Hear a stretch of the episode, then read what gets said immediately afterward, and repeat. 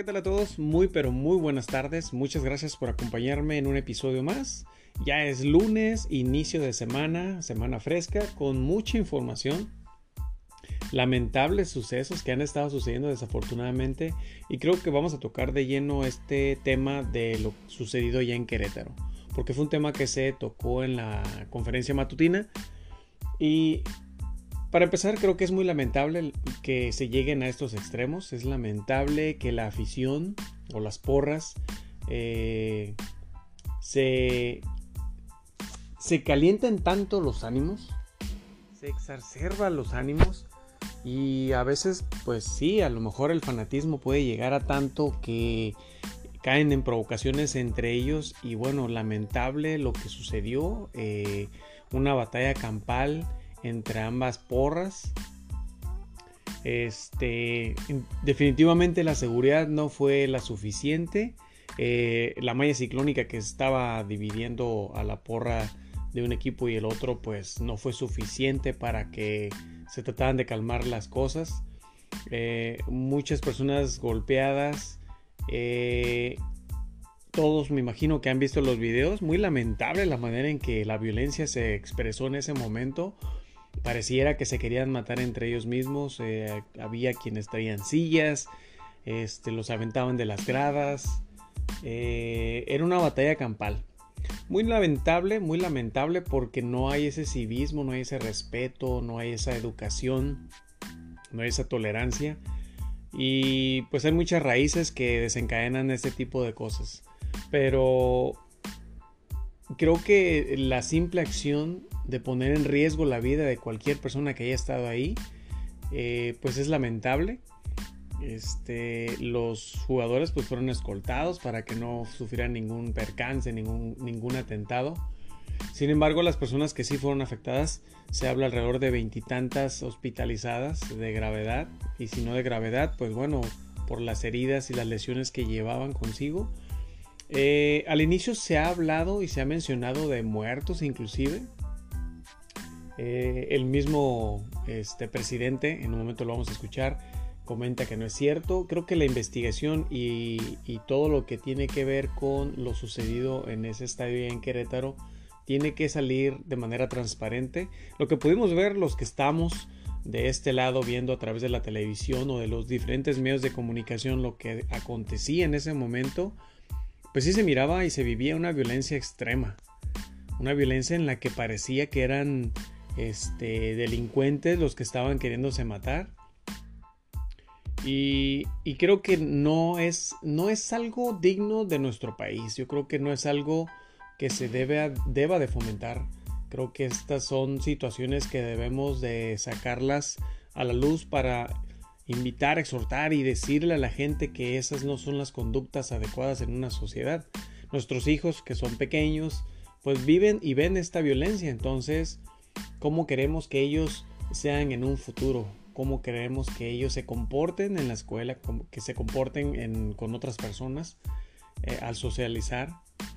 Eh, obviamente pues, hay que enseñarles a que se deben de defender, pero sin lugar a dudas, ese evento, un partido que se supone que es familiar, un partido que, o un, evento que es de, pues, de entretenimiento, que le gusta la afición, que le gusta la gente el fútbol, eh, terminar con un evento como este pues no, no es de lo más adecuado, no es algo que debemos de, impartirle a nuestros hijos, de, enseñarles. La violencia se va a vivir desafortunadamente en cualquier parte del mundo, pero creo que debemos de educar a nuestros hijos para que no, no lleguen a ese extremo. Eh, como comentaba ahora en la mañanera, en la eh, conferencia matutina, pues se toca el tema, se hace la pregunta, se se atiende a través del, subsecretario de seguridad. Eh, y nos va a compartir algunos detalles, así como también eh, el punto de vista y la opinión del presidente de la República. creo que es importante escuchar lo que comentan, eh, y, pero el punto donde inicia todo es qué tipo de seguridad se ofrece en los estadios o en estos eventos en los que hay un número masivo de personas, qué seguridad hay para los niños, para las mujeres, eh, cuáles son las restricciones que hay en cuanto a la venta de alcohol, porque eso también es otro punto que eh, en ¿cómo se dice? Bueno, eh, la provocación, ¿no? Yo creo que no hay que caer en esa provocación. Pero vamos a escuchar lo que, lo que se le pregunta al presidente y al subsecretario en esta conferencia de la mañana para ver cómo están las cosas. Buenos días, señor presidente. Alberto Marroquín Espinosa de JF Informa desde Cancún, es ahora m.com en Querétaro y la voz del conocimiento en frecuenciacat.com. Hablando del, caso de Querétaro, de, tan lamentable hecho el día sábado, este, ahorita que, oíamos el, informe del subsecretario, la Federación Mexicana de Fútbol y, la Liga MX, eh, no sé si le informaron, si, tienen protocolos de seguridad para la operación de, de los estadios. Porque se están enfocando mucho al tema de, sancionar al, estadio corregidora, al equipo de gallos, pero ellos, no, ellos como autoridades que son los, presidentes de la, John de Luisa, presidente de la, de la Femex Food, eh, Miquel Arriola y Gabriel Solares, que es el presidente del Club Gallos de Querétaro. Ellos deben ser los principales este, responsables porque no previeron que hay, hay un, ha habido históricamente un pleito entre, entre las dos barras, ¿no? Y si va a haber algo también contra las barras, a ver si nos puede informar también el subsecretario si hay algo respecto sobre eh, el tema de, de protocolos.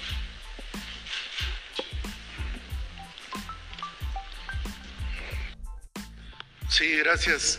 Eh, desde el día de los hechos, eh, por instrucciones de la secretaria Rosa Isela, hemos estado eh, señalando la necesidad de revisar a detalle los protocolos que corresponden eh, tanto a los directivos de los equipos de fútbol como a las autoridades y sobre todo a la Federación Mexicana de Fútbol.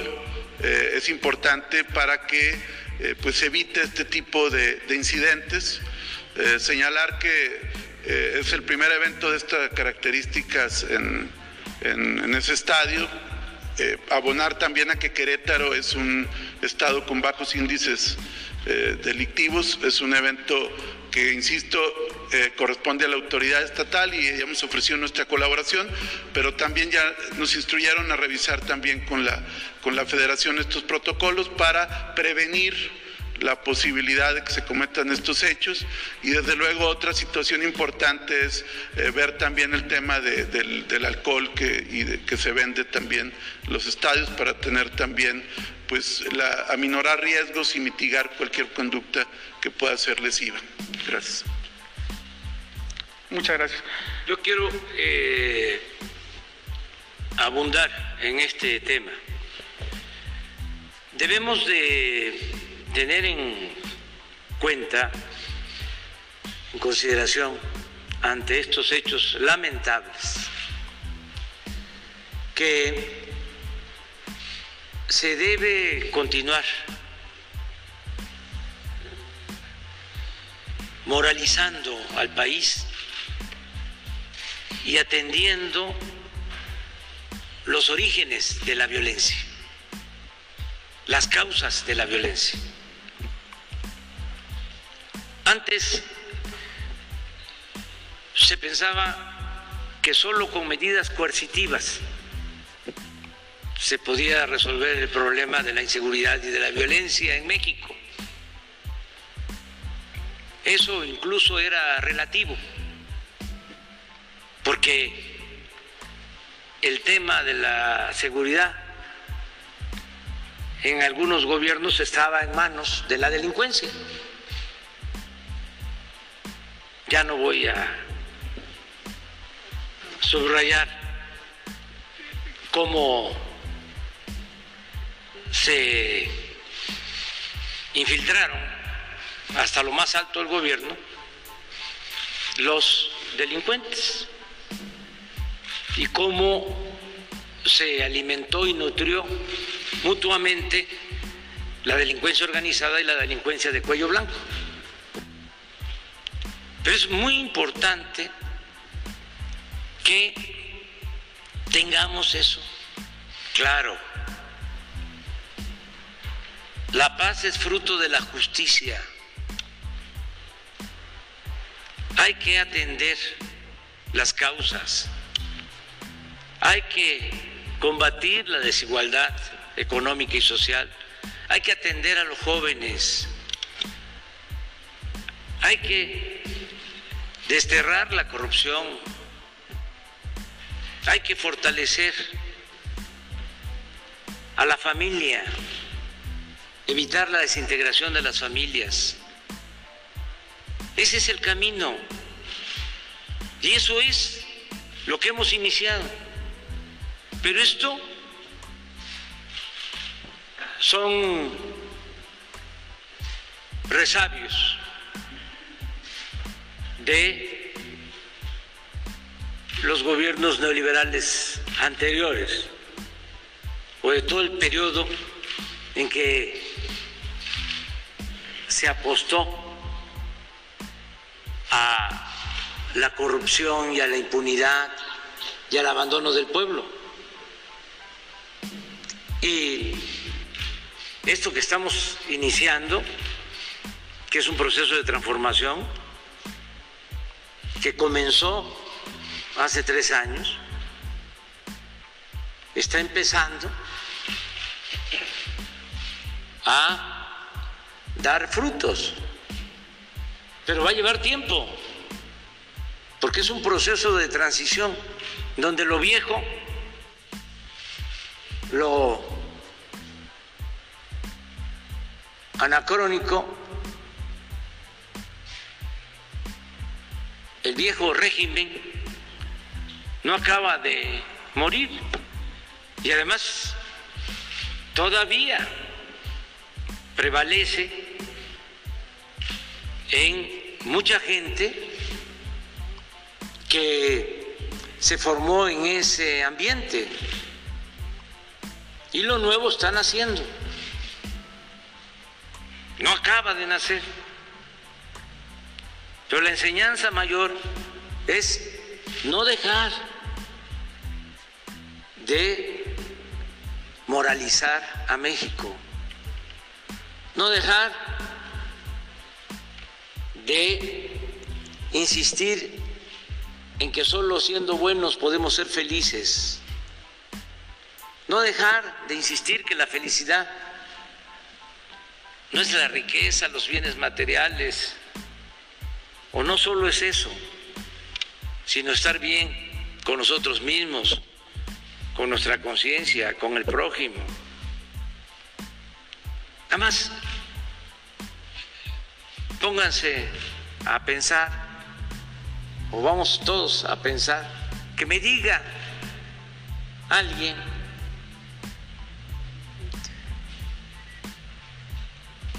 qué programa se aplicó en el periodo neoliberal en favor de los jóvenes. Ninguno. Lo más que hicieron fue señalarlos como ninis, tratarlos de manera discriminatoria, con burla, ni estudian ni trabajan.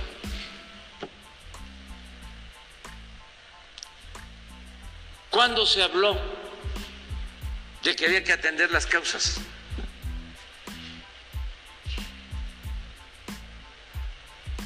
¿Y qué se hizo en favor de los más necesitados, de los pobres? Nada. El gobierno estaba dedicado a servir a las minorías que se dedicaban al mismo tiempo a saquear al país. Entonces, por eso hay que seguir atendiendo las causas. En el caso lamentable de Querétaro, eh, nosotros no vamos a responsabilizar al gobernador, él está haciendo su trabajo, además está informando bien debe de llamarnos la atención lo que eh, se maneja en redes eh, sociales sin afanes de censura, nada más que se repite mucho el 17. En San José de Gracias, 17 eh, fusilados. según las redes y el inicio de eh, toda la información en redes. Y en el caso de Querétaro, 17.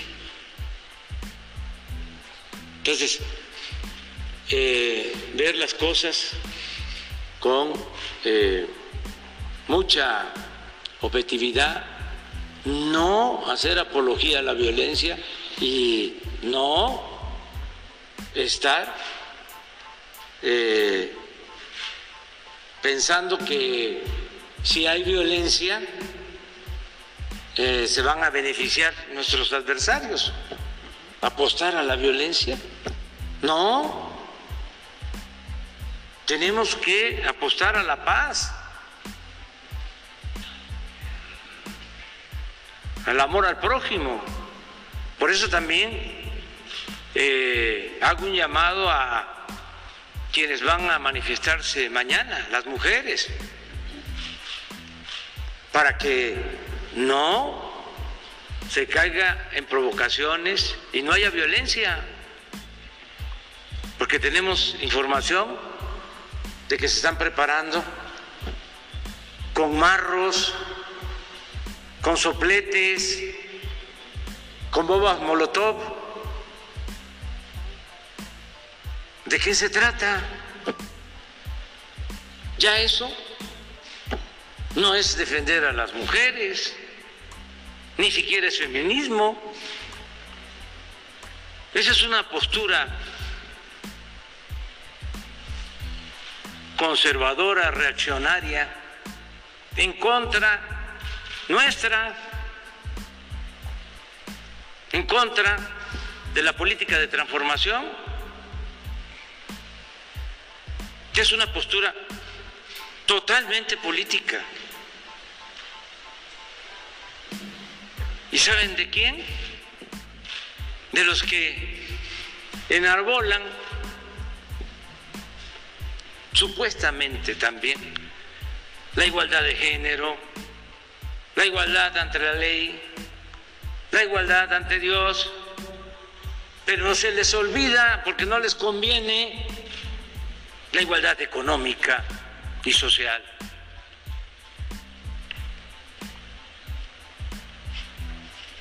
No están pensando en combatir la pobreza, que afecta a hombres y a mujeres.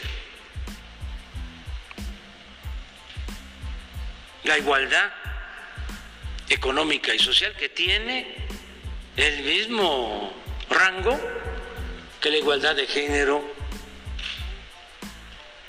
que la igualdad ante la ley.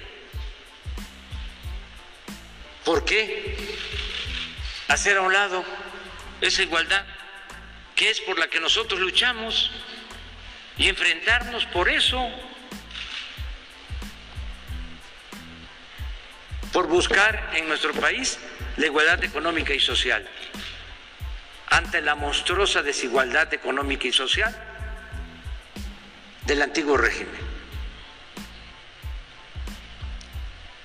Entonces, eh, yo hago un llamado a que las manifestaciones sean pacíficas y que no eh, se caiga en la provocación y en la violencia. Y también lo digo con mucha claridad para que no utilicen a quienes pertenecen a movimientos feministas y están luchando legítimamente en favor de las mujeres. Cuando hay detrás